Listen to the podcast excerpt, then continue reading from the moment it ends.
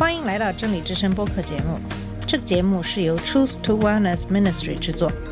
在这个节目里，我们要从一个不一样的角度向你介绍圣经和基督，带你走进一个属灵的世界。我们的节目在每个星期二、四、六更新，欢迎你的收听和关注。all the colors of the rainbow. 你好，我是马军。上期节目给大家介绍的是在美国发生的大觉醒运动。那么，十八世纪末期到二十世纪这段时间，我们叫做进步时代。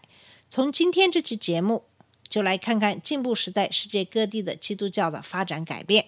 今天给大家介绍进步时代的天主教。基督徒看到新的社会动荡，加剧了现代科学兴起带来的智力挑战。法国大革命为普通人释放出新希望，权力似乎为大众触手可及。基督徒如何满足城市大众的需要？人难道只是进化的产物吗？面对这些难题，基督徒产生了严重的分歧。没有了传统的国家的支持，许多新教徒开始求助于志愿会社，不仅向穷人和受压迫者传福音，传播到异国土地。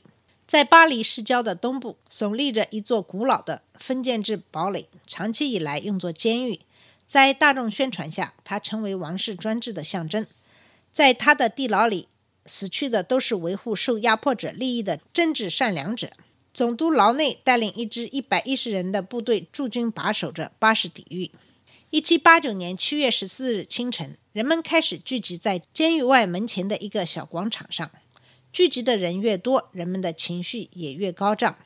他们开始推那扇大门，一些勇敢的爱国者还爬到上面，砍断吊桥的铁链，使得这些进攻者能进入外院。德劳内觉察到这群暴徒来势汹汹，他答应只要让他和他的人安全撤离，他就交出这座堡垒。但当内院的门一打开，进攻者们就一拥而入，抓住德劳内，把他杀了。七位专制统治的受害者从地牢里被释放出来，五个普通犯人和两个疯子，在他们中间并没有博学的爱国者。一七八九年七月十四日，这些可耻的事实很快就被转变成为法国大革命的英勇行为。历史学家们把这次重大事件看成是新时代的诞生，进步时代。巴士底狱象征着旧政权、君主的独裁统治，以及由天主教会、富有贵族和无权势的平民组成的传统封建社会。这群狂暴的群众象征着新时代、十九世纪以及这个时代赋予普通人的权利。大众对新时代的信心以人类进步说为坚实的基础。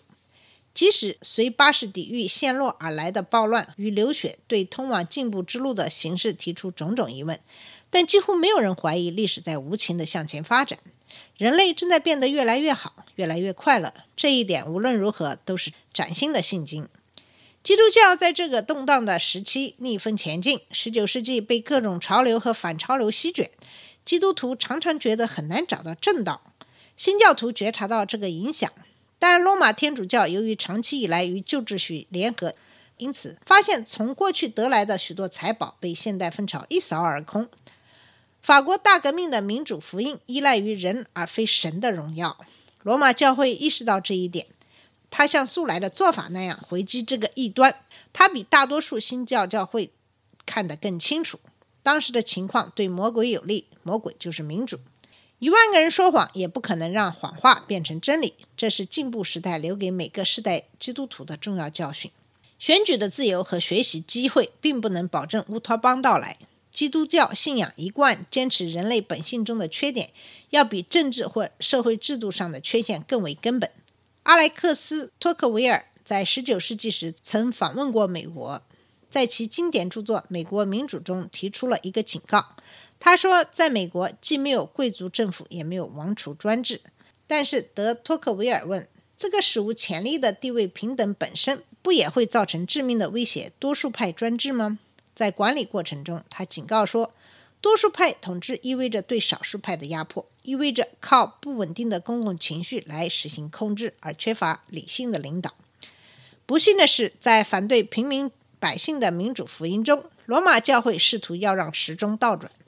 他试图在通向进步的大道上筑起中世纪堡垒，世俗大众只好从另一边绕道而行了。问题为什么会是这样呢？为什么天主教带着如此恐惧的情绪看待这个时代的流行运动？法国大革命吹响的号角预示着新时代的到来：自由、平等和博爱。自由代表政治和经济领域中的个人自由。自由和自由主义这两个词的使用令人困惑。社会意义上的自由可能包括罗纳德·里根和泰德·肯尼迪，因为这两人都寻求，而且他们各自的政党仍在寻求最大化和扩大个人自由。他们在自由是什么样子以及如何实现自由方面存在分歧。然而，我们仍然以自由为目标。在神学和政治上，这些术语也值得推敲。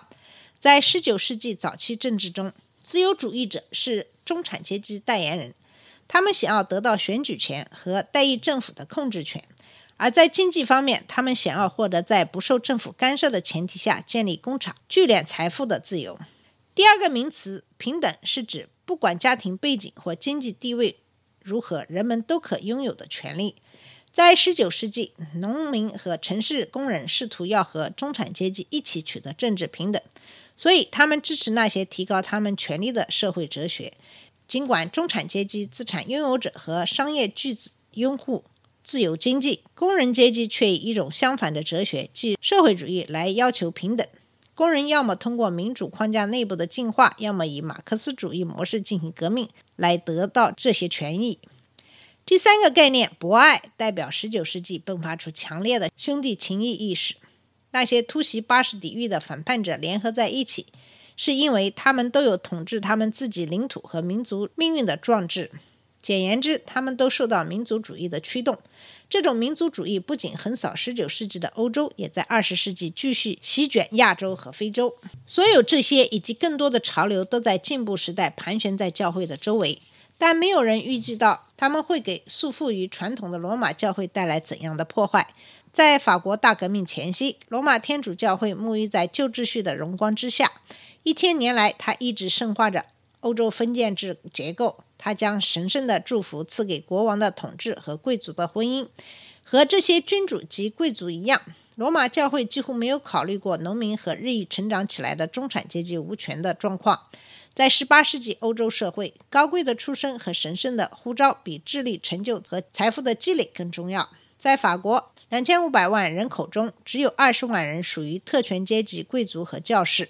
这两部分人控制着将近一半的国土，并拥有政府中最好的职位。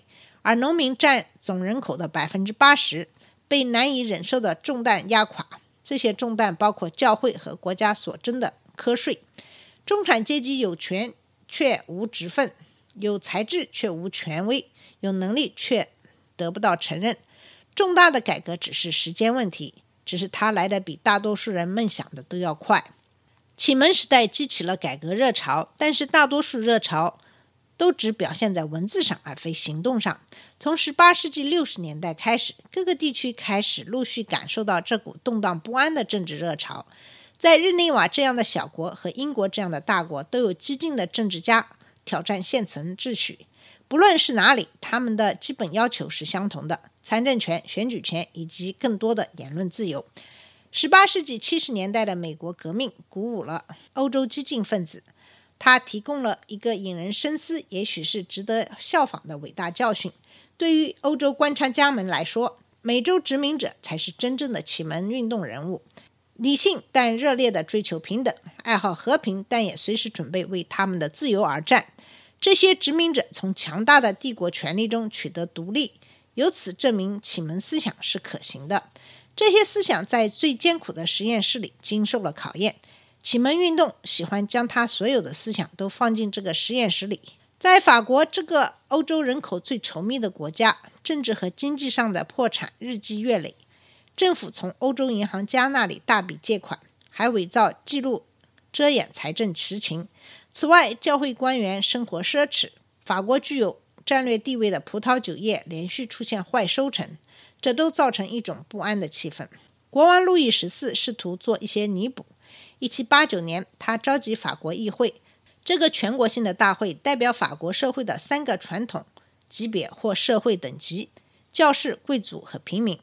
很快，关于议会应当如何管理事务的争论四起。议会已有一百七十五年没有举行了，而且其权力从来就未被清楚地界定过。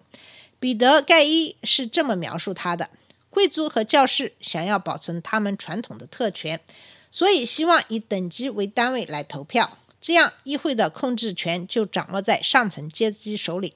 而组成第三等级的平民想要以个人为单位来投票，因为他们在议会中的代表在近期扩大到全体人数的一半，而且他们还考虑获得另外两个等级中的自由主义者的支持，这样他们在人数上占有优势。公众对此事的激愤越来越强烈，革命的情绪四处蔓延。当国王不愿意尊重第三等级的要求时，平民就脱离法国议会，建立他们自己的国民议会。一七八九年七月十四日，被激怒的巴黎暴徒直捣巴士底狱，皇冠再也不能维持秩序了。从那时起，法国平民也开始算得上一支政治力量。到同年八月底为止，法国贵族的大多数传统封建特权已被消灭，大胆的人权与公民权宣言被纳入法律之中。人权与公民权宣言使大多数启蒙运动的要求都变成了法律。它宣告人的天赋权利、自由、财产、安全以及抵抗压迫是神圣而不可侵犯的。它确立人们具有言论自由的权利。它禁止随意逮捕、保护被告人的权利。他还宣告，法国不是君主的私人财产，而是属于人民的主权民族。在那个世纪结束前的短短十年里，法国形成了一个共和政体，处死一位国王，建起一个尽管由小派别组成但有效的革命政权，然后进入一段混乱时期。后来一场政变爆发，结束了混乱。拿破仑·鲍拿巴将军执掌统治权。在整个过程中，法兰西民族没有间断与欧洲其他国家的征战。